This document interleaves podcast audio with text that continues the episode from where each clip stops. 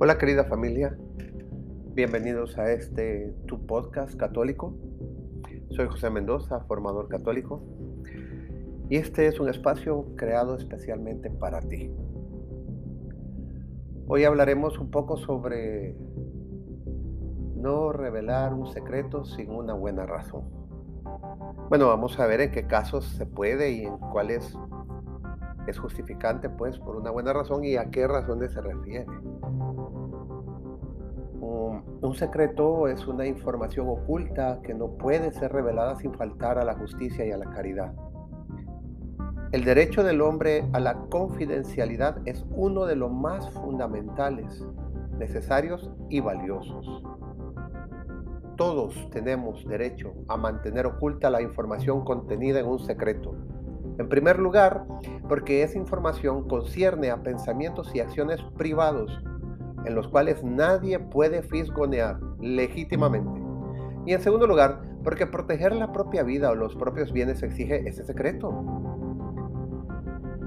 Puesto que cualquier persona tiene derecho a ser a un buen nombre, a nadie le está permitido, a no ser que exista una buena razón, indagar en los pecados ocultos de otros ni revelarlos, aun cuando sean ciertos.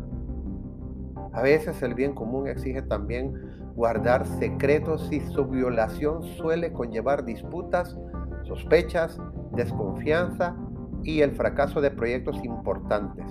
Si no existe dicha obligación, quienes necesitan ayuda o consejo muchas veces no recibirán asistencia sin correr el riesgo de sufrir perjuicios mayores. A nadie le está permitido intentar descubrir los secretos ajenos mediante engaño, artimaña, violencia otro medio ilícito.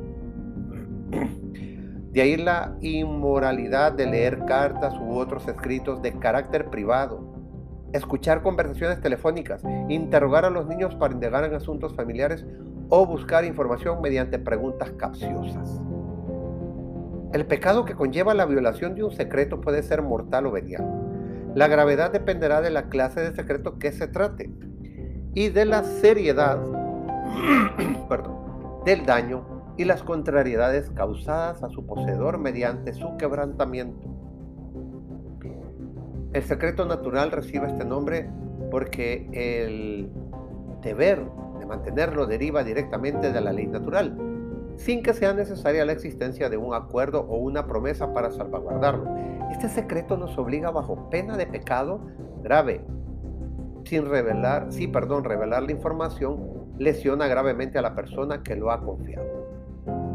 Repito, este secreto nos obliga bajo pena de pecado grave si revelar la información lesiona gravemente a la persona que lo ha confiado y viene obligado siempre por la caridad y en ocasiones por la justicia.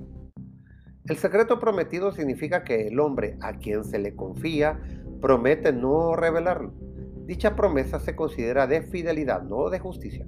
Sin embargo, si eres depositario de un secreto de este tipo y contraes una obligación grave porque consideras que el asunto en cuestión es de suma importancia, asumes la grave responsabilidad de guardar silencio.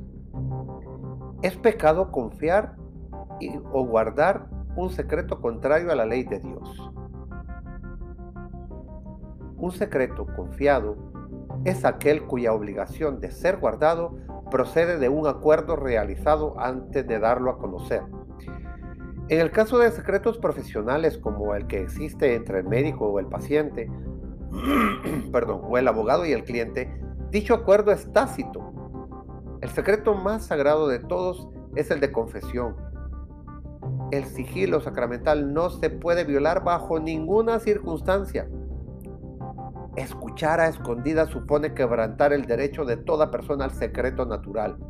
En términos generales, pecamos cuando intentamos enterarnos de la conversación de otro escuchando subrepticiamente, bien escondiéndole en lugar, en algún lugar desde el cual podíamos oír. Nos quedamos por ahí escondiditos, abrimos las orejas y escuchamos lo que no teníamos que oír. Fisgonear, dicen por ahí. De ordinario, también es pecado escuchar las conversaciones ajenas a menos que estemos seguros de que no se va a decir nada importante.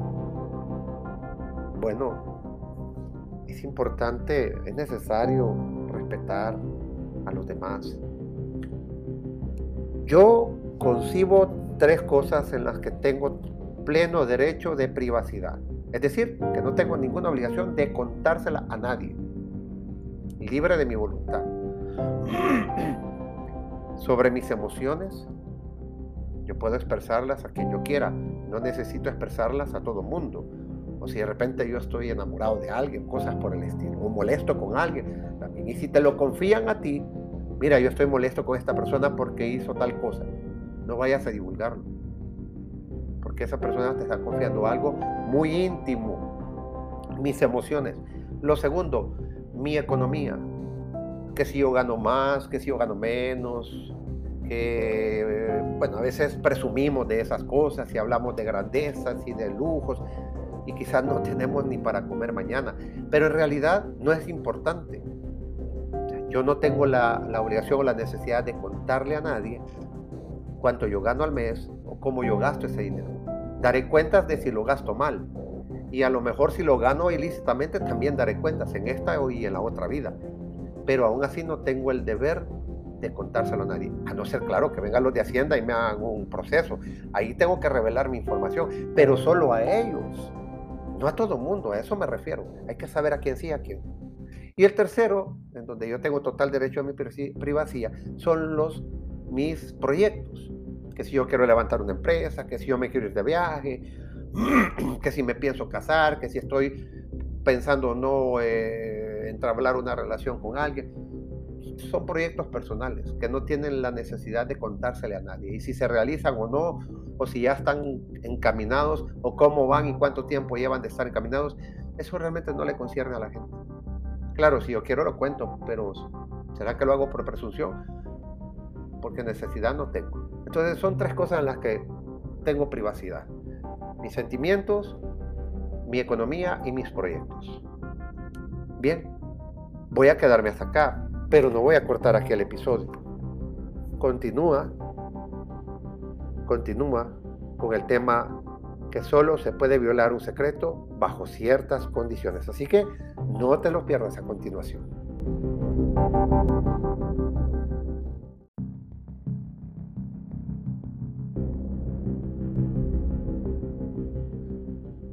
Bien, como les decía, que íbamos a continuar con el siguiente tema en este mismo episodio o segunda parte de este episodio, podría contar como un episodio más.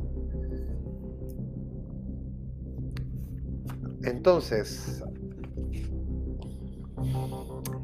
¿se puede violar un secreto? ¿Bajo qué condiciones? Hay ocasiones en que el derecho a la confidencialidad se supedita a los derechos prevalentes de otros. Por ejemplo, cuando quienes mantienen una conversación abusan de ese derecho tramando un daño contra alguien. Para que el empleo de medios que permitan escuchar una conversación ajena esté justificado, tiene que existir constancia de la probabilidad real o de la certeza de que se esté planeando algún daño. Y que dicho daño sea grave. Y además la escucha se debe llevar a cabo con la aprobación de la autoridad legítima. Existen ciertas causas que justifican la violación de un secreto.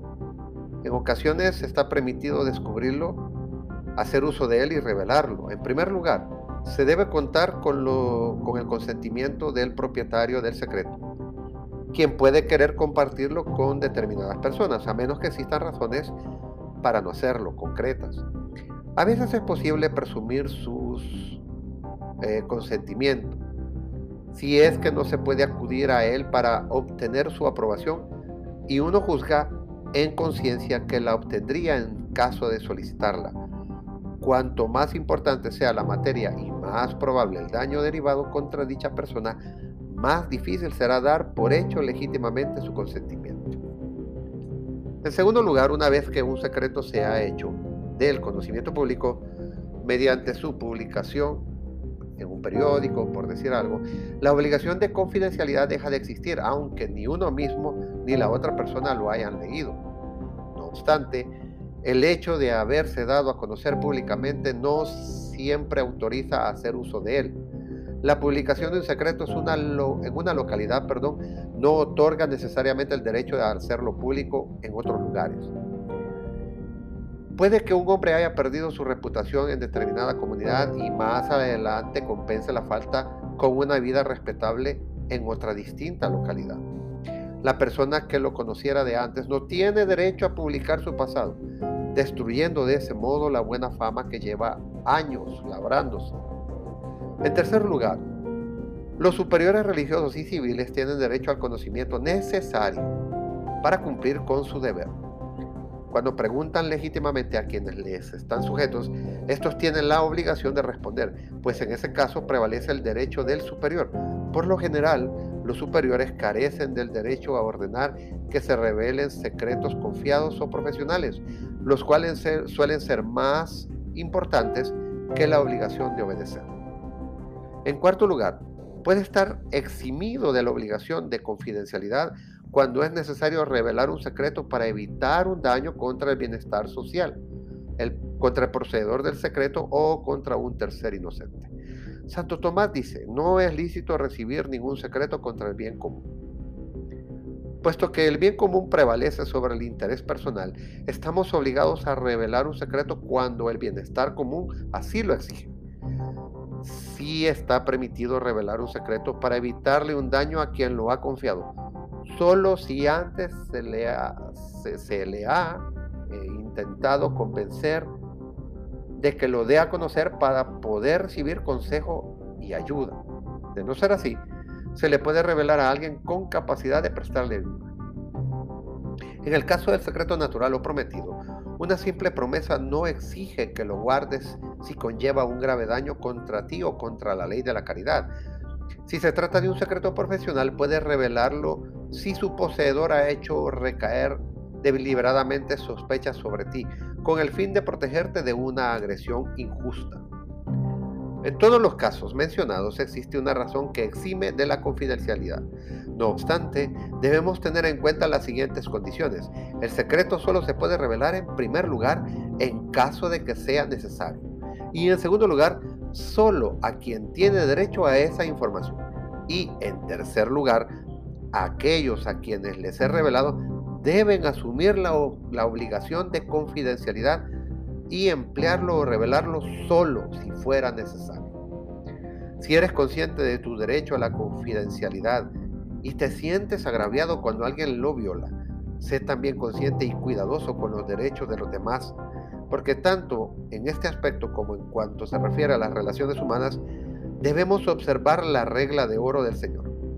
Todo lo que queráis que hagan los hombres con vosotros, hacerlo también vosotros con ellos.